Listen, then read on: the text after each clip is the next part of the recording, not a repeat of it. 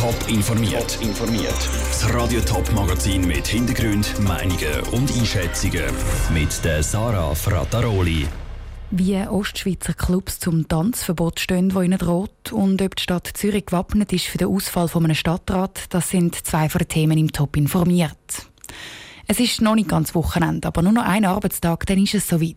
Nur Party machen und tanzen können zumindest in der Ostschweiz schon ab morgen Geschichte sein. So wollen es nämlich die Ostschweizer Gesundheitsdirektoren. Sie fordern neben dem Tanzverbot auch eine Maskenpflicht für private und öffentliche Anlässe ab 30 Personen. Ob diese Massnahmen dann tatsächlich eingeführt werden, das entscheiden die einzelnen Kantone noch. Und das eben zum Teil schon morgen. Der Ruud Schmenzi hat bei Clubs in der Ostschweiz nachgefragt, was ein Tanzverbot für sie würde bedeuten ein Tanzverbot, aber gleichzeitig Clubs und Tanzlokale offen lassen, das passt irgendwie nicht. Also zusammen finden Ostschweizer Clubs.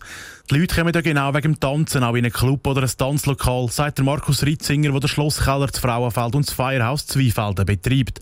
Also ein Verbot sei darum schwierig umsetzbar. Wenn so etwas ausgesprochen werden dann müssen wir natürlich über die Bücher gehen, müssen uns überhaupt fragen, ob das Bedürfnis nach dem Clubbetrieb auch für Seite Gäste überhaupt rum ist. Oder? Also müssen Sie sich wirklich überlegen, wie viel Sinn macht es, um den Club jetzt für den Clubbetrieb können offen haben. Oder? Müssen wir sich überlegen, ob wir dann eine andere Nutzung machen. Also eine Umnutzung ist aber gar nicht so einfach umsetzbar, weil gleichzeitig die Ostschweizer Gesundheitsdirektoren neben dem Tanzverbot noch weitere Massnahmen wollen.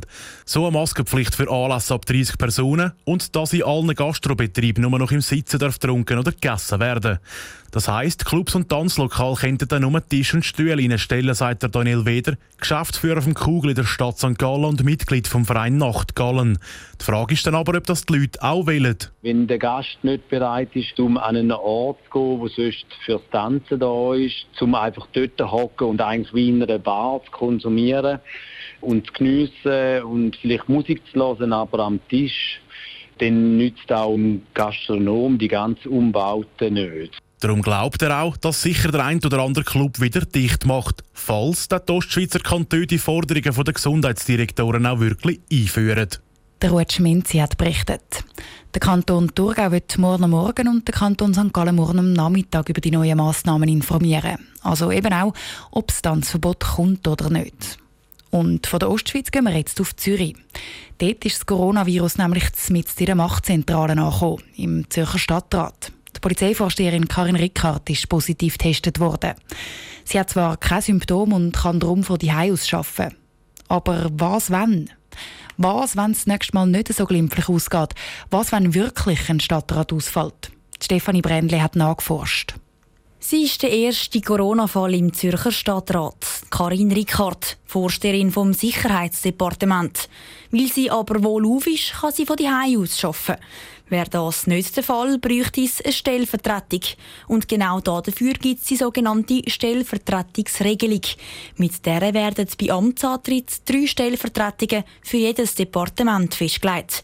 Und die Verteilung wird auch gründlich überlegt, sagt Zürcher Stadtschreiberin Claudia Güschgurti. Wenn ein Vorsteher oder eine Vorsteherin bei einem Amtswechsel ein neues Amt übernimmt, dann schaut man vielleicht, dass die Person dann die erste Stellvertretung bezüglich einem alten Amt hat. Auf der anderen Seite haben wir immer wieder Stadtratsbeschlüsse, die die einzelnen Departemente betreffen. Darum sollten die Stadträte alle Geschäfte erkennen oder müssen sich sonst halt kurzfristig einschaffen.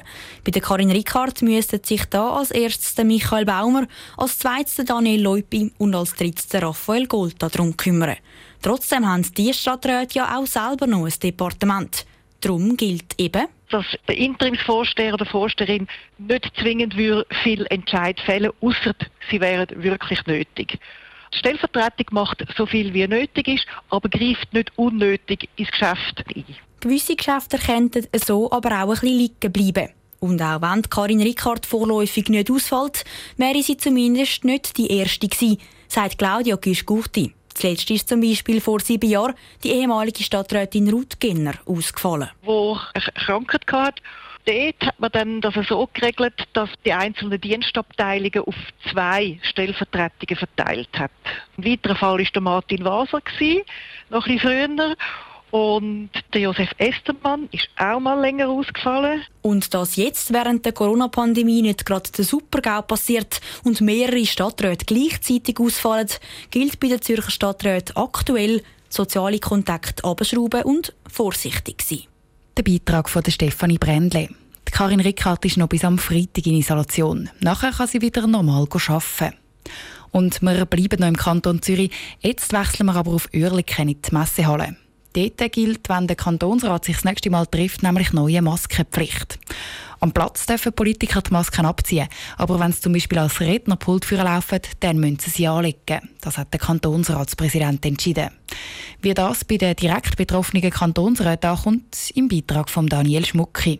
Sicher von links bis rechts ist relativ klar. Die Maskenpflicht ist wegen der steigenden Fallzahlen die logische Konsequenz. Der Guyer von den Grünen findet den Entscheid nur sinnvoll. Masken sind immer eine Gewöhnungssache, aber im ÖV und in den Läden gilt die Maskenpflicht ja auch schon. Darum ist für sie klar. Die Dringlichkeit ist da und der Kantonsrat kann für sich jetzt nicht einfach einen extra Zug verlangen. Wir müssen genau wie der Rest der Gesellschaft auch uns daran gewöhnen. Ich meine, so viel Disziplin sollte eigentlich da sein. Für mich jedenfalls ist das überhaupt kein Problem. Vielleicht nehme ich mit der Maskenpflicht auch das Umlaufen und Schneidern mit den Kollegen im Kantonsrat ein bisschen ab, wenn die Leute beim Aufstehen jedes Mal eine Maske anlegen müssen. Der CVP-Kantonsrat Jean-Philippe Pinto denkt sogar noch einen Schritt weiter, und zwar an die Auswahl der Masken. Die kann sogar neben dem Schutz auch sonst noch praktisch sein. Am Anfang wird es ganz sicher die ganz normale blaue Maske sein, aber wenn das jetzt wirklich weitergeht mit einer Maskentragpflicht, macht man sich natürlich auch schon Gedanken, ob man das auch kann. Fraktionsgemäß, alle haben die gleiche Farbe an mit der Parteifarbe. Beim Jean-Philippe Pinto von der CVP wird die Maske dann also orange, bei der Esther Goyer wäre sie grün. Und auch bei der SVP, die nicht gerade für ihre grosse Akzeptanz für die Corona-Massnahmen bekannt ist, stößt die Maskenpflicht auf offene Ohren. Der SVP-Kantonsrat Hans-Peter Amrein nimmt es mit Humor. Man braucht ja auch in anderen Situationen im Leben irgendetwas, wo man um einen Körperteil herum tut. Und auch dort vergisst man es nicht. Und wenn man es vergisst, dann kann es ganz fatale Folgen haben oder auch schöne. Der Hans-Peter Amrein im Beitrag von Daniel Schmucki. Der Kantonsrat trifft sich das nächste Mal am Montag und dann eben das erste Mal maskiert. Der Zürcher Gemeinderat hat bis jetzt übrigens keine Maskenpflicht, obwohl der sich am gleichen Ort trifft wie der Kantonsrat, nämlich in der Messehalle zu Oerlikon.